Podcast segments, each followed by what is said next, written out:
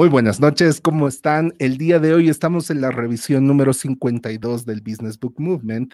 El día de hoy vamos a estar con Diego Arredondo, que ya está acá en la transmisión, y vamos a estar revisando este libro, Psychology for the Fighting Man. Así que bueno, no le quito más tiempo a Diego para que comience con su revisión y adelante, Diego. Muy buenas noches, Pablo. Gracias, gracias por tenerme por darme el tiempo de poder compartir este libro. Me siento muy contento de poder compartir con ustedes. Realmente todo el trabajo que han venido haciendo difundiendo libros ha sido algo muy, muy interesante para mí y me siento honrado de estar aquí hoy con ustedes. Hoy día vamos a revisar un libro que se llama Psicología para el hombre, para el soldado en realidad. Y yo quiero hablar un poquito acerca de mí, por qué estoy, por qué quiero compartir este libro. Este, yo me dedico a la industria del gas y petróleo, soy ingeniero de campo y como pueden ver, realmente no existe un momento de mi trabajo y obviamente del resto de mi vida en la que yo no esté involucrado en un trabajo que no involucre a un equipo. Entonces, las cosas que, que he podido encontrar en este libro han sido de mucha ayuda personalmente para mí. Acerca del libro, yo llegué a él a través de un podcast que se llama Yoko Podcast, donde quien tenga la curiosidad, ahí lo puede, lo puede ver. El, el host le da como siete horas a este libro que es muy interesante. Y de algo que quisiera acotar bastante es acerca de, de aquí, como pueden observar, la fecha en la que se escribió este libro fue 1943, o sea, al inicio de la Segunda Guerra Mundial. La, el reto logístico que había del ejército de Estados Unidos para poder enviar tropas hacia Europa este, dio pie a que, a que exista un tiempo en el que las tropas se embarcaban y se iban al, a la zona de combate. ¿no? Entonces es ahí donde el gobierno decide publicar este libro y bueno, se trata principalmente de psicología militar, pero aquí yo también un gran creyente acerca de que la guerra y, lo que significan los enfrentamientos de voluntades reflejan mucho la naturaleza humana y reflejan mucho a la vida misma, a los negocios, a, las interacciones que tenemos con, las personas. Entonces acá dice, ¿qué importancia tiene la psicología en la psicología militar? Dice que los oficiales deben conocer cómo influenciar la conducta de aquellos que tienen a su cargo. ¿Qué significa esto? Uno tiene que ser capaz de reconocer cuando un hombre está enojado, cuando tiene miedo, cuando, cuando lleva coraje en, su, en, su, en sus venas y, está dispuesto a, hacer un sacrificio, cuando está paralizado de, ansiedad, uno dentro de, de su esfera de, acción necesita conocer la naturaleza humana para poder trabajar con, equipos de trabajo.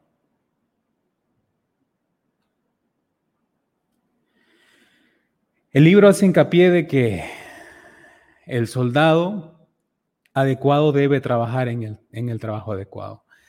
Habla bastante acerca de que los hombres se diferencian en su capacidad de aprendizaje como nos diferenciamos físicamente en la talla del zapato, en, lo, en, en, el peso que tenemos, en nuestra altura. Es entonces por eso importante determinar qué cosas tiene la voluntad una persona de hacer y, y, qué y con qué actitudes cuenta para poder realizar un trabajo.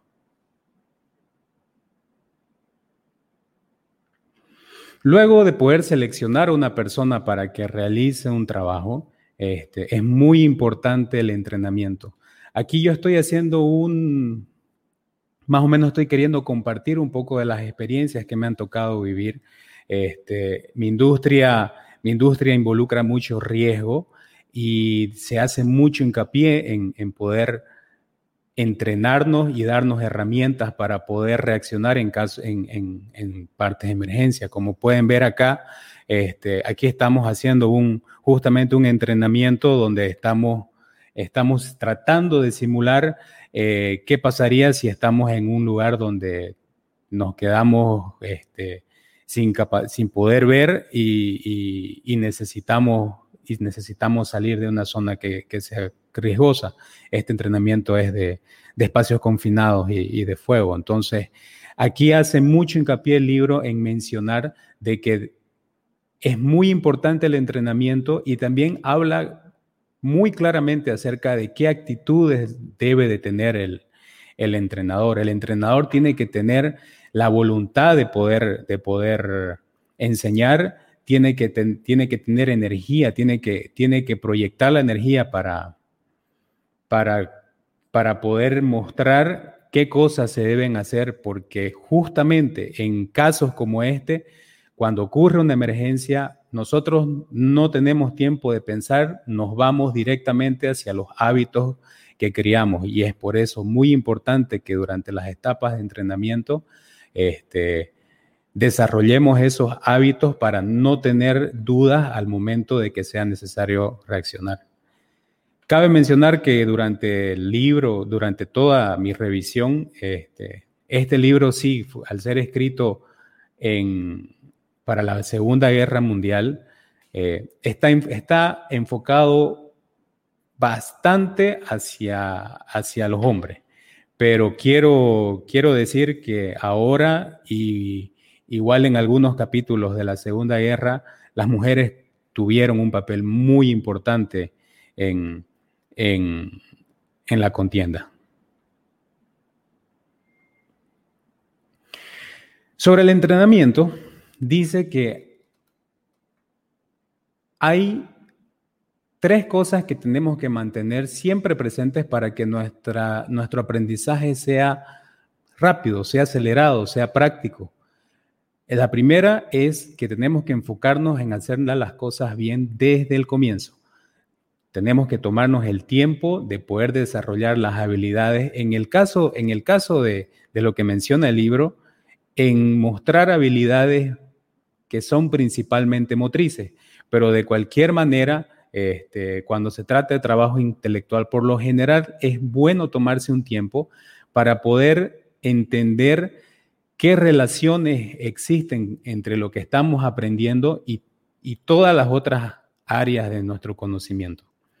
Después de eso, cuando ya interiorizamos en una primera parte del conocimiento, es importante hacer una verificación constante eh, de las, de todo el proceso que estamos llevando. Por ejemplo, este, en mi caso, cuando nosotros salimos a, a, entrenar, si se puede llamar como ingeniero, este, siempre hay una persona senior que, que, está al lado y que te está dando feedback con, constantemente acerca de cómo, de cómo estás tomando tus decisiones, porque en mi caso, este, el, puesto y el trabajo que, ejerzo ahora involucra principalmente trabajar con diversos equipos y tomar decisiones. Y hay veces que esas decisiones necesitan ser tomadas de la manera correcta y, con prontitud.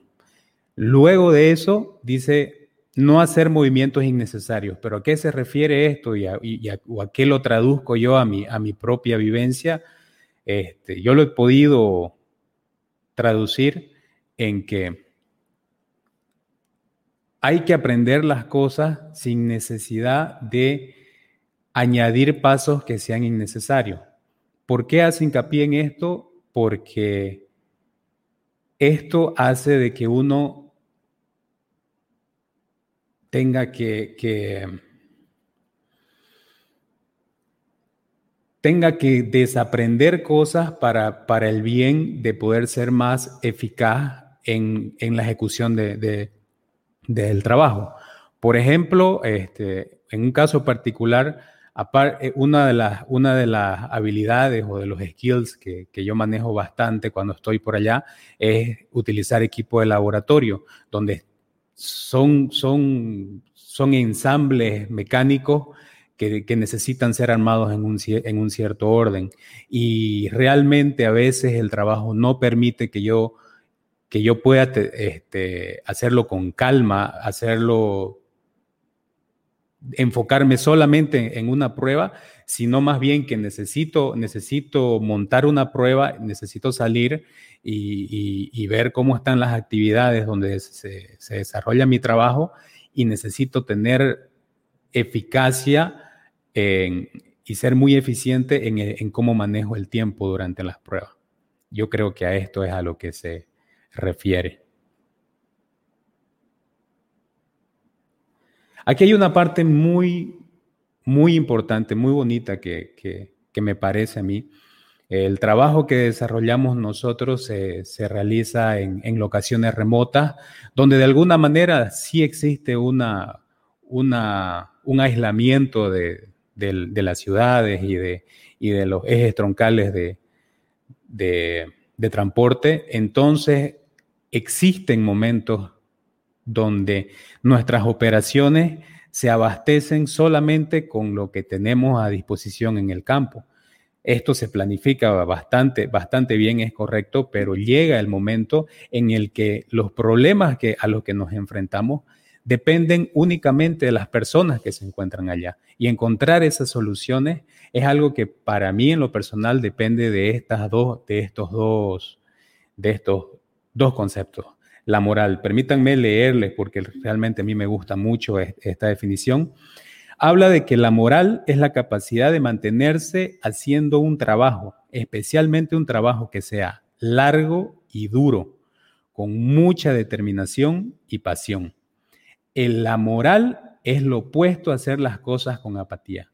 ¿Qué significa esto? Significa de que el hombre que se dedica y hace algo y, siente moral tanto dentro de sí como con su equipo de trabajo, va a buscar ser siempre proactivo, va a buscar siempre dar soluciones, va, va, a enfocarse en que las cosas salgan bien, no solamente para él, sino para todas las personas que trabajan a su alrededor. Esto es muy importante para nosotros porque realmente he tenido oportunidades donde la gente que, trabaja conmigo es la única diferencia que existe entre un trabajo hecho con mucha, mucha calidad. Adicionalmente a esto, el libro habla acerca del coraje. ¿Qué es el coraje? Bueno, pues el coraje dice, es la tela de la cual la moral está hecha. Es el amor por la vida acompañada por una voluntad, un afán de arriesgar la propia vida por una buena causa. Es un espíritu de mucha aventura que convierte una misión difícil en una rara oportunidad de mostrar de qué material los hombres están hechos. Este, este, nuevamente, esto me transporta a muchas veces donde, donde estamos trabajando estamos trabajando en horarios que son completamente ajenos a lo que es acostumbrado en las ciudades. Estamos trabajando en condiciones climáticas que son extremas y la gente se mantiene firme haciendo su trabajo porque realmente creen que, que, tienen esa, ese llamado para hacer este tipo de trabajo. Realmente se necesita un tipo especial de personas que se, que se dediquen a hacer lo que, lo que lo que llegamos a hacer allá y es muy gratificante y es muy curioso y a mí me encanta ver las similitudes que existen entre, entre estos conceptos que sí son, sí se pueden llamar de que son del, del ejército, pero, pero yo los puedo ver en, en mi día a día y estoy seguro que, todos los podemos ver en, nuestra casa, lo podemos ver con nuestra familia, lo podemos ver con nuestros amigos. Ahora, por ejemplo, este, quiero saludar, quiero saludar a, todas las personas de, Discord porque tenemos un grupo ahí donde, donde entre, entre nosotros los que tenemos la, la, si se puede decir, la moral de querer de querer mejorar, de querer tomarnos un tiempo para leer. Este, estamos posteando a las 5 de la mañana, era nuestra meta en realidad, y creo que vale la pena mencionarlo, ya, ya lo hablé con, con Pablo, de que Verónica siempre ha sido alguien que, ha estado ahí muy firme en, en mostrar cuál es su, cuál es su, su compromiso con, con, ese objetivo que nos planteamos, ¿no? Entonces, cuando uno se encuentra con un equipo de trabajo donde, donde se comparten estos valores, si se puede llamar, este, es algo que, que va mucho más allá del trabajo en sí o de la remuneración que da eh, para, para el sustento de mi vida, por ejemplo.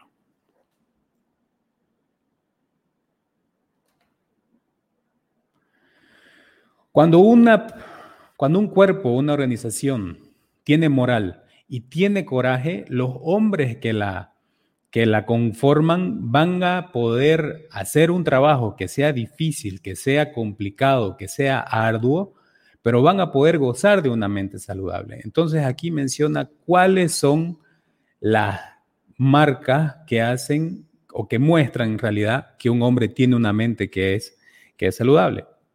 La primera que llaman es que aunque uno no está siempre contento, trata de usar sus habilidades con entusiasmo, con satisfacción, con mucha voluntad.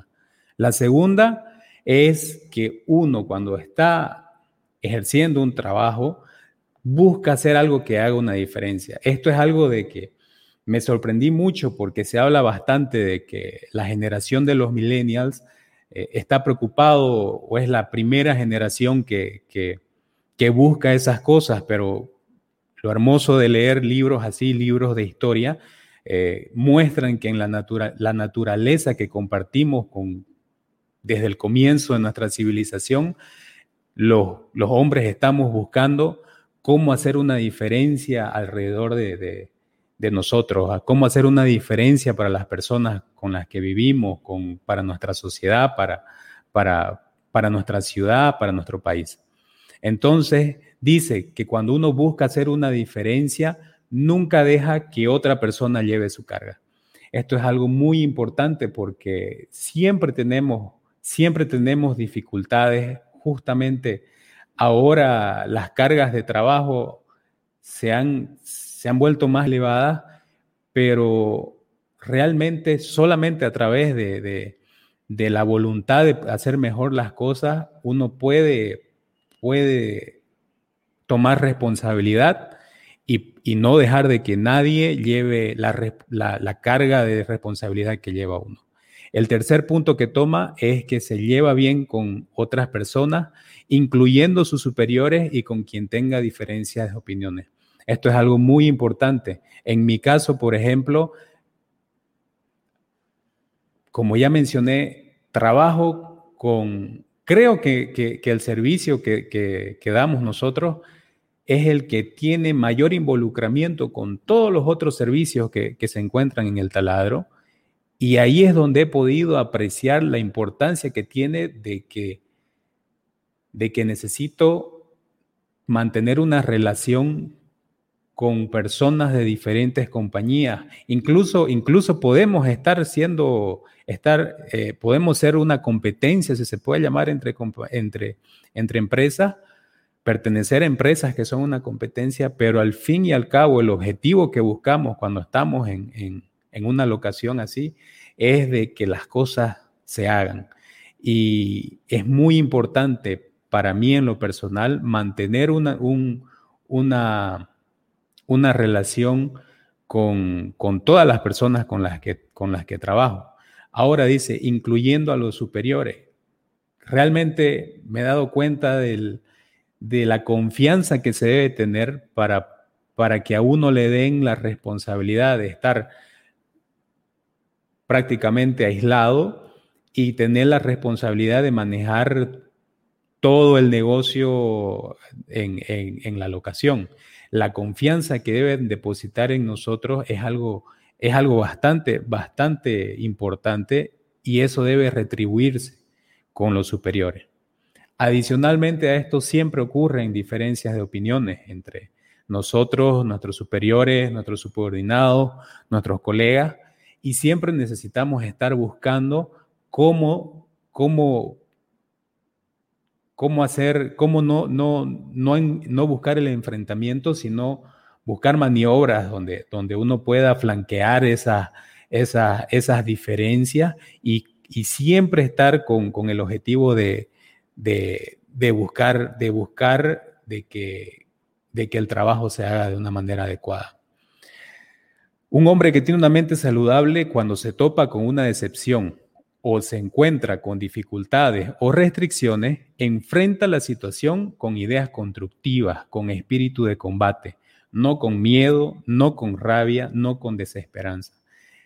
Cada vez que leo esto, siento, siento de nuevo todas las experiencias que he podido tener en mi trabajo y esto me, me gusta, me gusta bastante esta alusión al espíritu de combate que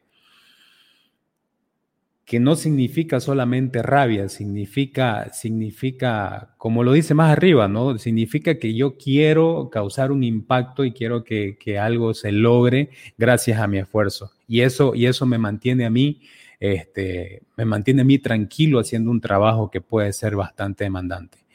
Adicionalmente, el hombre debe perseverar para completar una tarea a pesar de las dificultades y las decepciones. Esto es muy, muy, muy importante. Creo que este año ha sido algo que nos ha hecho encontrarnos con estos conceptos de nuevo, pero así de sobremanera, porque siempre se están intentando sobrellevar las cosas y aparece, aparece, aparece un rebrote, aparece dificultades en, en nuestro ambiente y, y bueno, y eso puede ser muy frustrante para todos nosotros, pero la perseverancia que la habla aquí en el libro es algo bastante importante en el desarrollo de, de, nosotros. Ahora el libro habla bastante acerca del liderazgo. Bueno, ¿por qué? Porque dice, en el ejército y en toda organización, en toda familia, el liderazgo es la piedra fundamental sobre la cual las cosas pivotan. Es lo que va a definir bastante la capacidad que tiene un, equipo de, obtener la victoria. Dice primero, la autoridad no es poder. La, autoridad no es poder. Significa de que yo no puedo utilizar mi rango, mi cargo, para poder llamar a la, a la, a la acción a otras personas, a mis subordinados, a la gente que está que, trabaja conmigo. No puedo decir solamente yo soy aquí el supervisor y, vas a hacer lo que digo. Es muy importante poder cultivar confianza con la gente para que, para que confíen en las decisiones que uno toma. Hay que mantenerse bastante humilde para, para en caso de equivocarse no hacerse ningún problema y escuchar a las ideas que tiene la gente. Tener disciplina. ¿Qué significa disciplina? Aquí en esta parte dice participar activamente en dar opiniones, en, alimentar los procesos de, toma de decisiones, pero una vez que una decisión se toma, uno la tiene que ejecutar como si fuera una decisión propia. Nunca des una orden que tú nunca cumplirías. Esto es muy importante. Nunca se le debe exigir a, la gente más de lo que nosotros somos capaces de de cumplir. Nunca dar órdenes que entran en conflicto. Esto es bastante importante, sobre todo creo que ahora es algo que, que, se subrayó mucho más porque hay veces que trabajamos con diferentes equipos y las órdenes de personas que, que, pueden estar en nuestra cadena de mando hacen de que tengamos, tengamos este, contrariedades en, la toma de decisiones o, en lo que pensamos nosotros que debe ser nuestra ejecución. Y esto es muy importante, tanto a nivel de, si se puede decir, desde arriba la cadena de mando hacia mí, como de mí hacia, hacia los subordinados que, que trabajan conmigo. Da órdenes que sean razonables y asegúrate de que son llevadas a cabo. Uno cree que porque lleva un cargo o porque es el líder de una operación, su trabajo acaba donde es que uno convence o, da las directivas para hacer el trabajo y ahí muere. Pues no es, no es cierto. Una de las responsabilidades que tiene cualquier líder es verificar de que las cosas que se dijeron que se iban a hacer se están haciendo o se han cumplido. Un buen y experimentado líder inspira respeto, confianza y lealtad. ¿Cómo vamos a lograr esto? Primero, Primero es con el ejemplo. Yo creo que, que yo he visto personas a las que he seguido cuando ha estado cuando, cuando, cuando he ejecutado nuestras operaciones que solamente por la forma que tienen en su comportamiento, en cómo se llevan a sí mismos, atraen, atraen ese respeto y, vos considerás mucho más sus opiniones.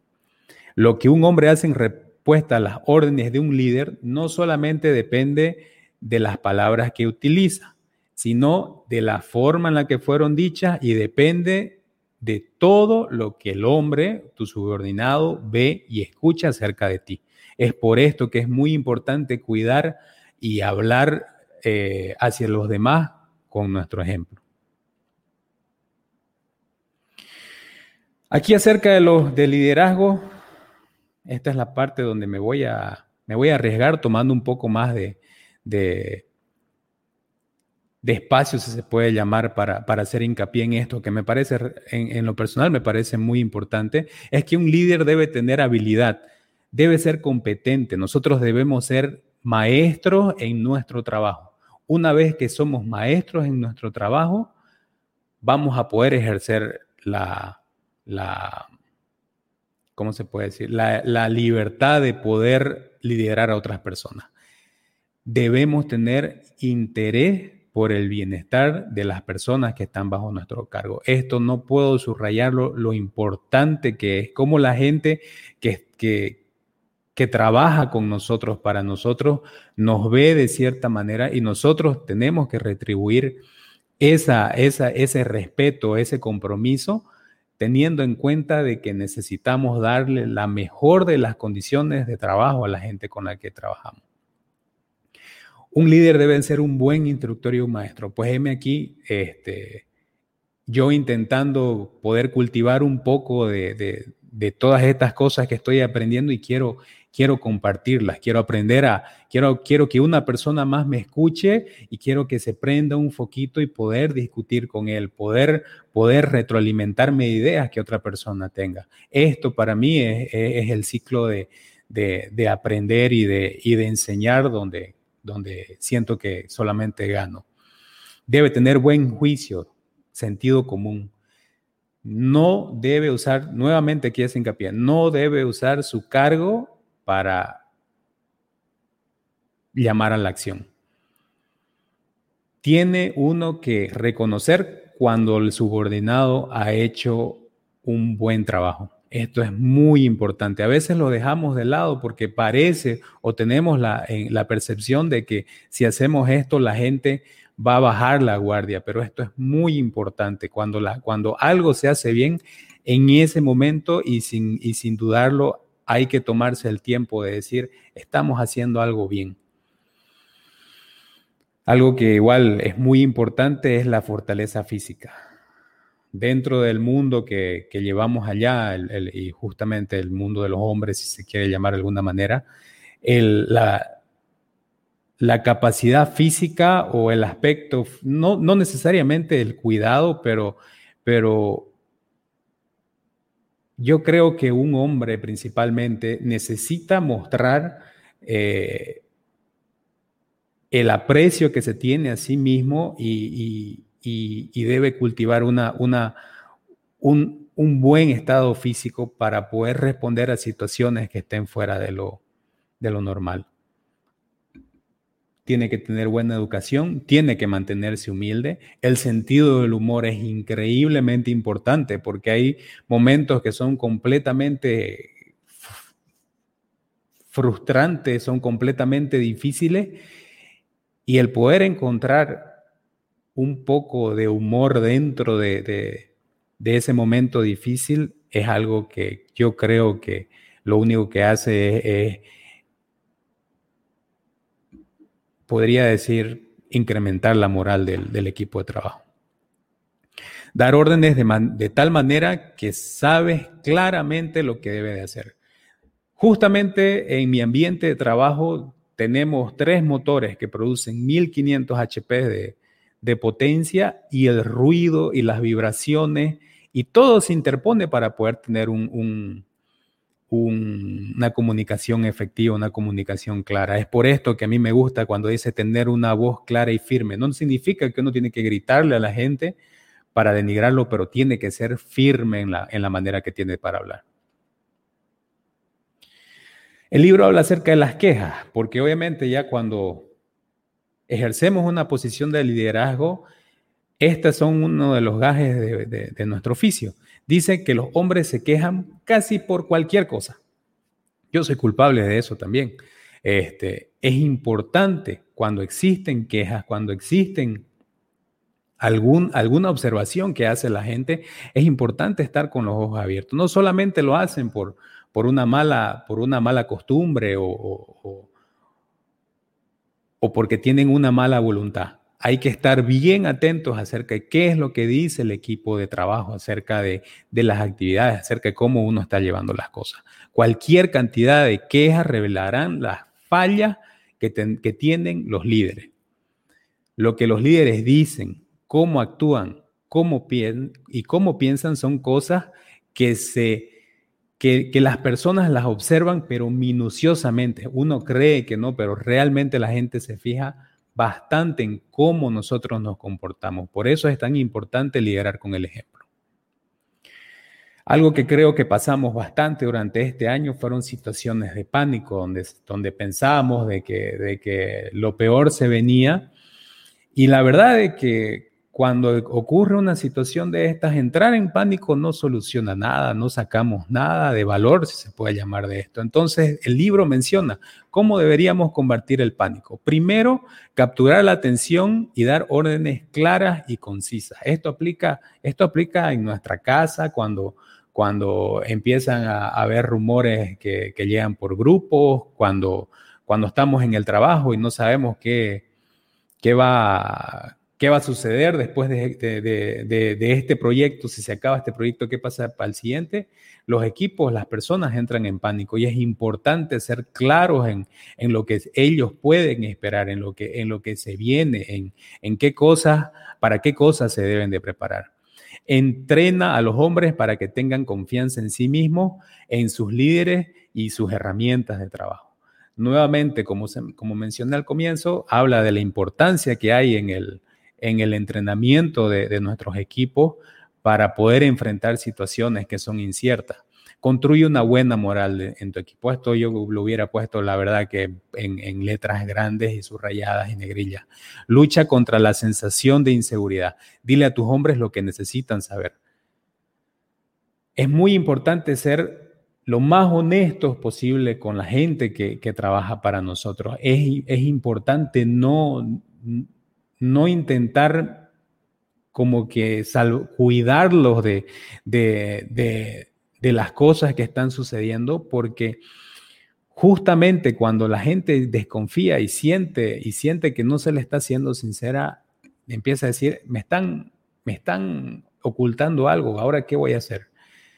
Luego de esto, cuando ocurre una escena de pánico, es importante que todos nos centremos en recordar por qué estamos haciendo las cosas. En nuestro caso será, estoy trabajando por mi familia, estoy, estoy, estoy aquí por, por tener una mejor calidad de vida. Y esto es algo que, que, bueno, que hace que uno se pueda centrar nuevamente en las cosas que interesan. Cuando hay pánico, por lo general, a continuación, hay un poco, existen, existen los rumores, eh, se, cría el pánico debido a los rumores. La referencia que hace esto con, con, el choque de voluntades, como es la guerra, me parece, me parece increíble cómo es aplicado a nuestros días. ¿Cómo controlar los rumores? Asegura que existe confianza en las comunicaciones oficiales. Desarrolla la fe en los líderes Presenta todos los hechos que te sean posibles. Mantén a tus subordinados ocupados. Al final, para que los rumores se calmen, la mejor de las soluciones es para detener así completamente es sacarlos de la mente, sacarlos de la mente tuya y de la mente de tu equipo de trabajo. mantener mantenerse a la gente ocupada. Cuando la gente está ocupada, cuando la gente está buscando que las cosas salgan mejor, hay mucha mayor probabilidad de que, de que salgan así, a diferencia de quedarse sentado temiendo y alimentando rumores. Y justamente cuando uno lee acerca de estas cosas, una lectura viene a la otra. Y yo quiero terminar con las con conclusiones que, que están presentes en este libro, pero como lo hermoso de los libros, hay un libro donde, donde, donde existen conexiones que, que, unen a una lectura con la siguiente. Yo en lo personal les recomiendo les recomiendo el libro de Hal Moore acerca del liderazgo, donde se, toma, se toman en cuenta los mismos temas, se pueden observar las, si se puede decir, los mismos, las mismas sugerencias, pero uno aquí lo va a ver desde el punto de vista de, la vida de, este hombre, el, el señor Halmur, donde, por ejemplo, la disciplina dice que hace efectivo un líder comienza en su propia casa. Para ser un líder, uno tiene que estar dispuesto a ser un aprendiz durante toda la vida. No solamente en el liderazgo, sino que no interesa a qué nos, a qué nos dedicamos. El, el tener una predisposición hacia el aprendizaje es algo que hace una gran diferencia. Y, de nuevo, voy a seguir repasando sobre esto.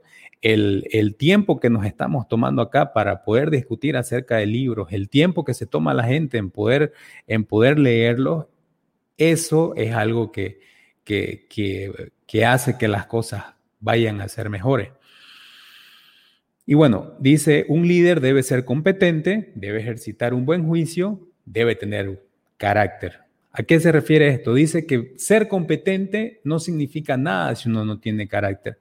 Carácter no significa que uno va, que uno va a, a tratar mal a otras personas porque dice que tiene carácter. Carácter significa tener confianza en lo que, en lo que uno dice, en lo que uno sabe, confianza en la gente que trabaja con uno y poder ser capaz de tomar una decisión buscando avanzar, y bueno, Pablito, creo que por mi parte, eso sería todo. Realmente les agradezco mucho el, tiempo que me han dado. Eh, agradezco bastante la oportunidad y no dejo de sentirme contento de, de, ver, de ver este, este espacio que han creado y de ver a toda la gente que, que, que viene aquí y que comparte esto tan hermoso que es la lectura y los libros.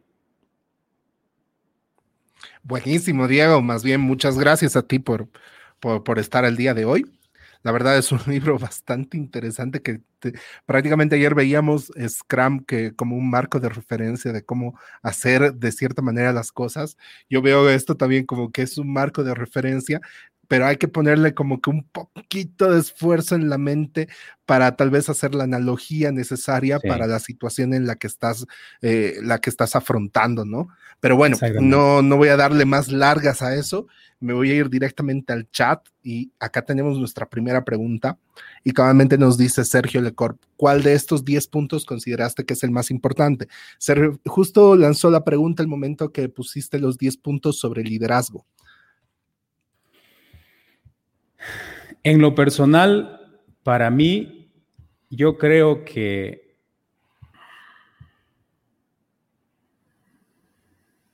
yo creo que es el punto nueve. Realmente la humildad, ser, ser, tener un, tener un, tener un, aquí dice buena educación, pero significa que, que uno necesita ser humilde y le va a permitir aprender de las otras personas, le va, le va a permitir este, le va a permitir enriquecerse a sí mismo, le va, lo va a hacer buscar nueva información, lo va a hacer alguien curioso y es, creo yo que es esta la, la, el punto más importante para mí. ¿no?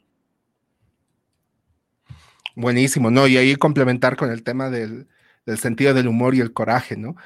Eh, creo que realmente el sentido del humor nunca cae mal en ningún lado y ayuda a que el ambiente sea más ameno, ¿no?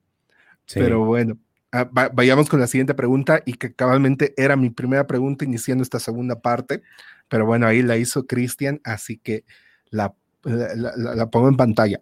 Nos dice, el libro menciona algo de los líderes en tiempo de guerra versus los líderes en tiempo de paz. Desde un punto de vista militar sería interesante saberlo. Bueno, en realidad este libro está completamente enfocado a los líderes en tiempo de guerra, ¿no? El, libro fue hecho justamente para la Segunda Guerra.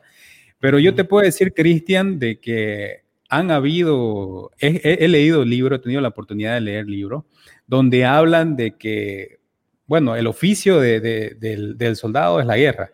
Entonces, este, hablan los libros acerca de que cuando es época de paz, por lo general, todas las organizaciones, cuando no existe presión, se relajan.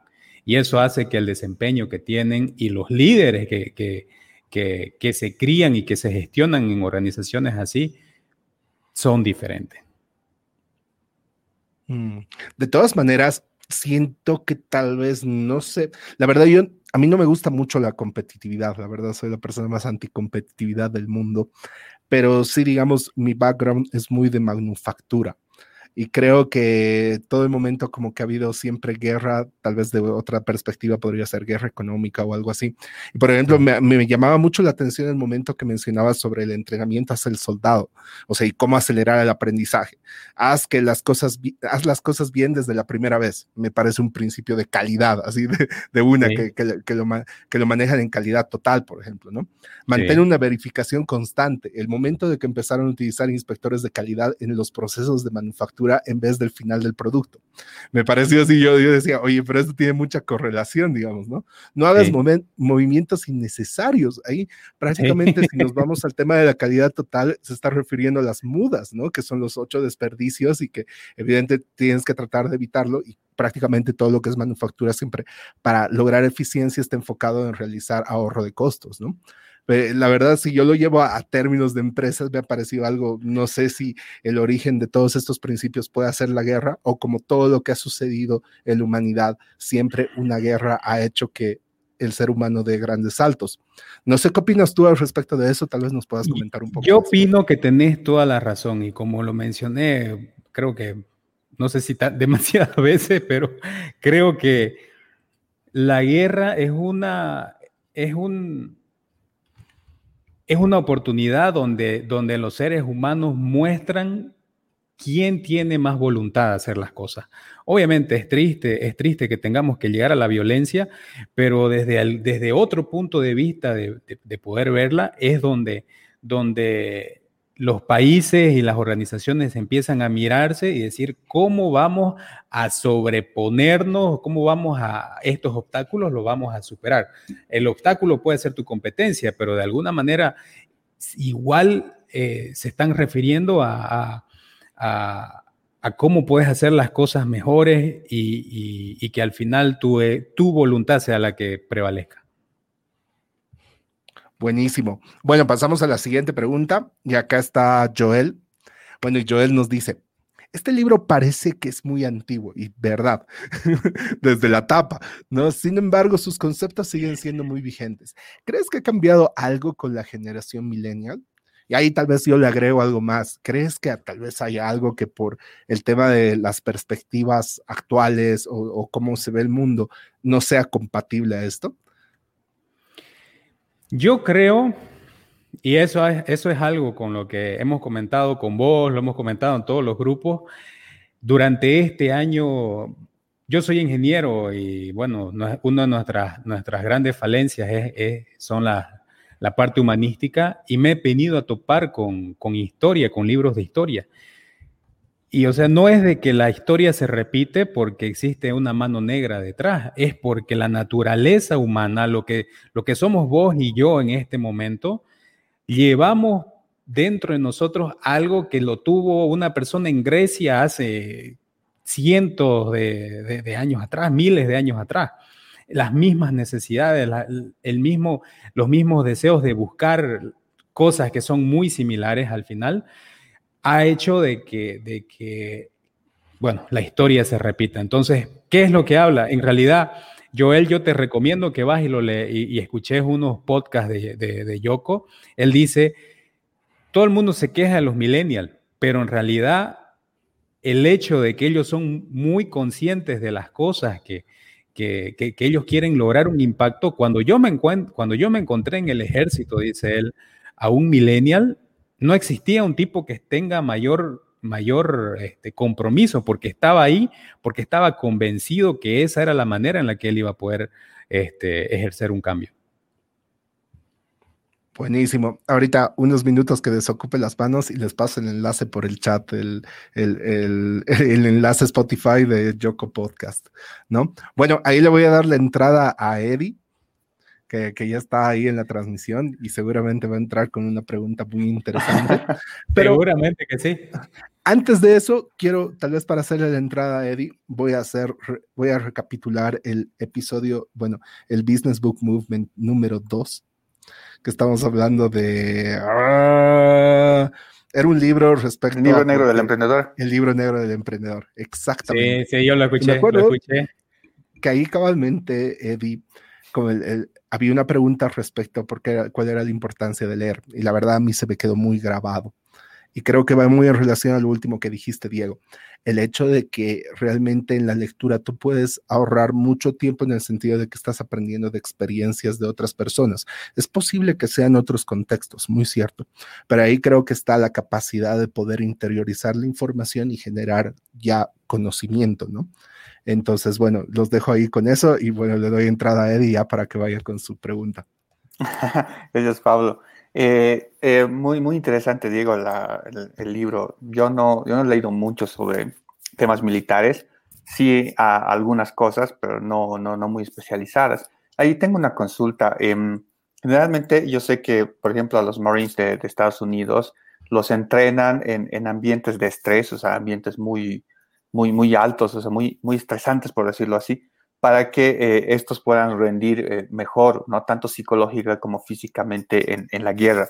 ¿no? Entonces, eh, tú como tú que dijiste que vas a, bueno, vas al campo, estás trabajando en, en, bueno, en, un ambiente que no, no sé si es similar a una guerra, pero también existen ciertas cosas, ¿no? Porque somos personas que estamos acostumbrados al cemento, a, a la ciudad. Pero eh, cuando vamos ahí también tenemos que, bueno, sacar algo de nuestro instinto. Eh, ¿Tú cómo crees que el libro más o menos habla de, este, de esta forma de entrenarse, de esta forma de ver psicológicamente?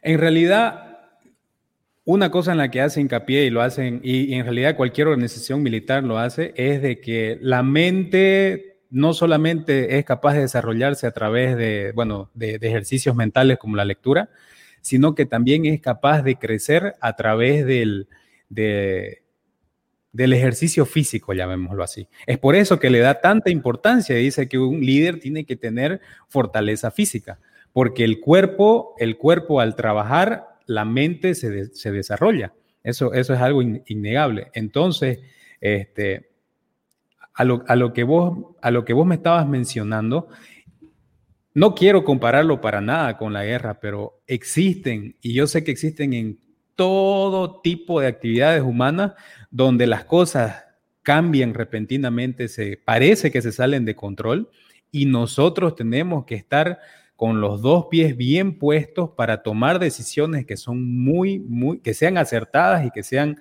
y que sean, ¿qué se puede decir? Que sean Ah, prontas, que sean rápidas, que sean este, ágiles. ágiles, exactamente. Por eso ayer, ayer, por ejemplo, yo me quedé, obviamente, he, revisado mi libro toda esta, esta semana y hemos estado, estado participando, he estado viendo los episodios en el de ayer, en el de Scrum, cómo hablaban acerca de, de cómo tenía que, cómo tenía que, que, ser las reuniones, por ejemplo. Vamos a tocar estos tres temas, vamos a tener una estructura. El libro dice, tenés que tener disciplina. Y lo que hablaba el, libro de ayer era bastante, había bastante acerca de disciplina.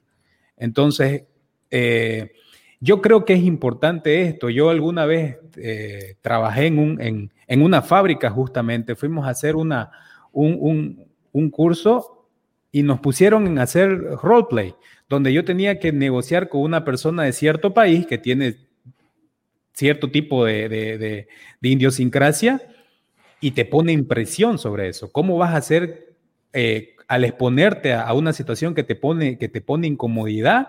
Vos en la primera iteración fracasás, fracasás completamente, agarran y te dicen, te has equivocado en estas cosas, intenta hacer otra, y en cinco iteraciones dominaste el tema, dominaste la situación. Y cuando se te llegue a, pre a presentar, estás preparado. Y es ahí la importancia de, de estos ambientes que son un poco, eh, sí, que son estresantes y, y, que, y, que, te ejercen presión. Súper. Eh, bueno, ahí tengo una pregunta continuada a esta. Eh, no sé si el libro habla de esto o tú también con la, con la experiencia que has tenido en, en, en este trabajo.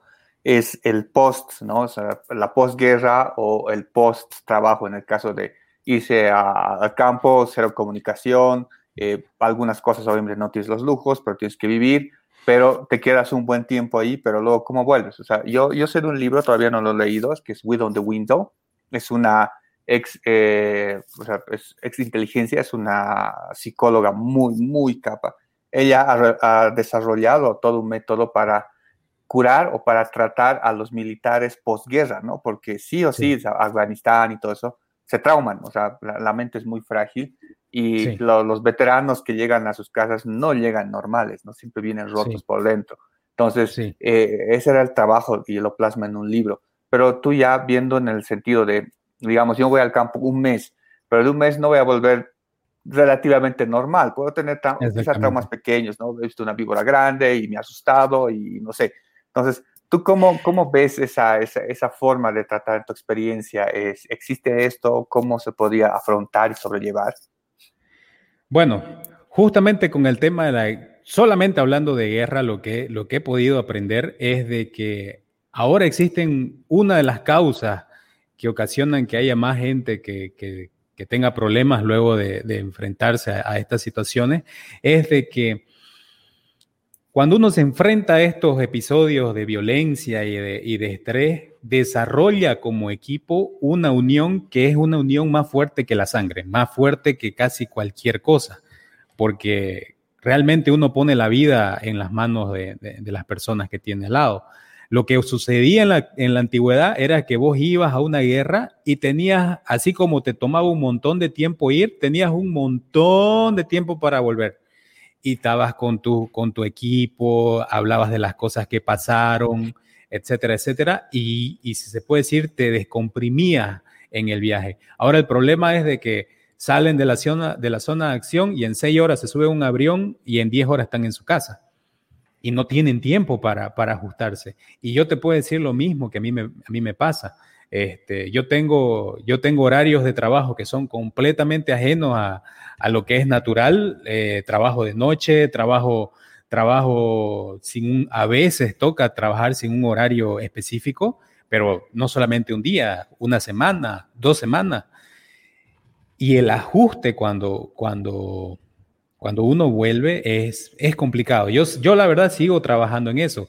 Esto, esto, estos lentes son una parte de, mi, de, mi, de, mi, de mis esfuerzos por intentar este, controlar todos los desequilibrios, esa es la palabra, todos los desequilibrios a los que uno se, se expone cuando con este tipo de trabajo, todos esos desequilibrios, este, llegar acá y, y, volver a, lo que es la vida aquí en la ciudad es algo que, que, que bueno, solamente te puedo decir de que intento eh, no enfocarme en que, en que tengo, en que tengo esos remanentes del estrés que, que, que, tengo en mi trabajo y enfocarme en qué cosa, en que si no puedo dormir,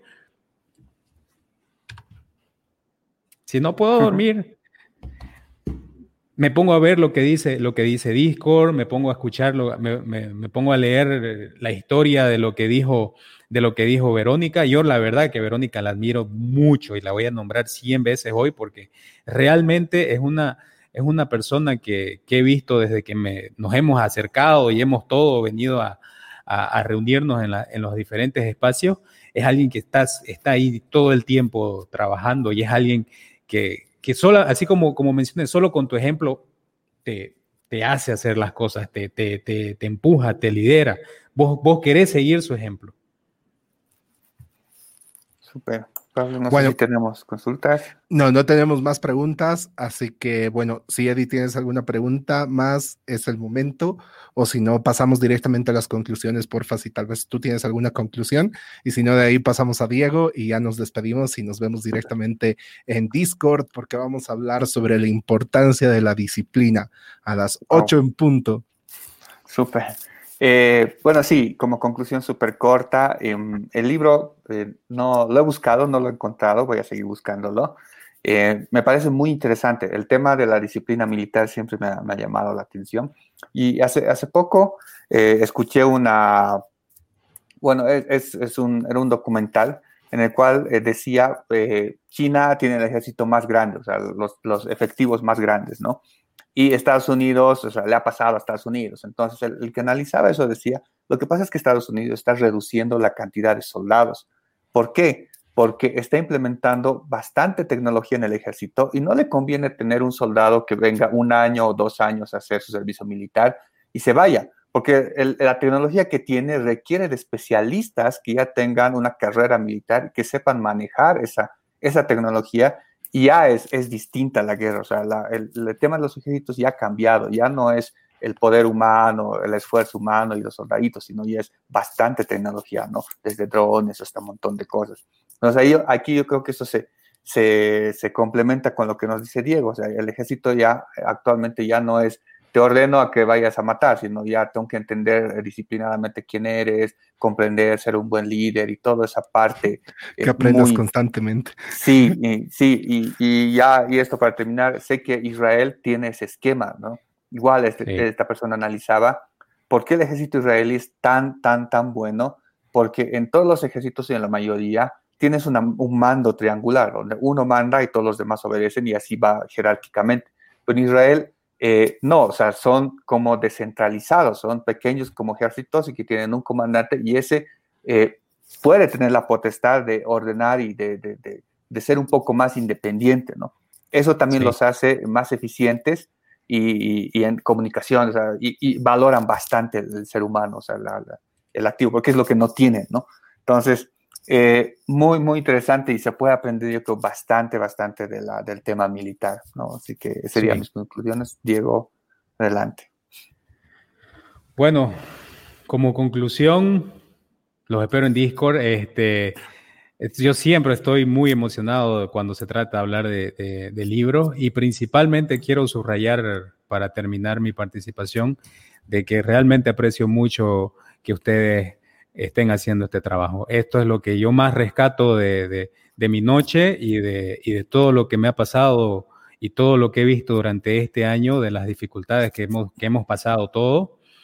Creo que la creación de espacios como este es lo que, lo que va a hacer de que cuando las cosas empiecen a, empecemos a sanar todos, empecemos a, volver a crecer, estos espacios se han desarrollado y van a traer muchas muchas muchas cosas buenas, ¿no? Buenísimo. Ahí simplemente a mí me queda invitarlos, sí, a Discord. Vamos a hablar sobre la importancia de la disciplina, pero antes no quiero irme sin, bueno, agradecer a todas las personas que están siguiendo la transmisión. Y bueno, Joel que dejó igual un comentario de genial, genial la transmisión, es un tema muy interesante. Felicidades Book Movement, muchas gracias sinceramente Joel, la verdad eh, agradecemos que seas parte también de esto. ¿No? Igual a Verónica, que claramente Diego mencionó una y mil veces, nosotros hacemos eco de las palabras. Realmente muchas gracias por seguir todas las transmisiones, porque te vemos en todas, así que realmente apreciamos mucho de que nos des parte, bueno, y a todos, ¿no? Que nos den parte de su tiempo. Igual más arriba, que e-, era un comentario ahí, creo, bueno, de Daniela Vargas Navia, igual gracias por seguir las transmisiones. Igual te, vimos en Discord alguna vez, así que bueno, bienvenidos todos a Discord. Eh, eh, los esperamos, bueno, ya estamos sobre la hora, vamos a hablar sobre la importancia de la disciplina y pues ahora simplemente me queda decirles chau, chau, muchas gracias y nos vemos. Chao, chao.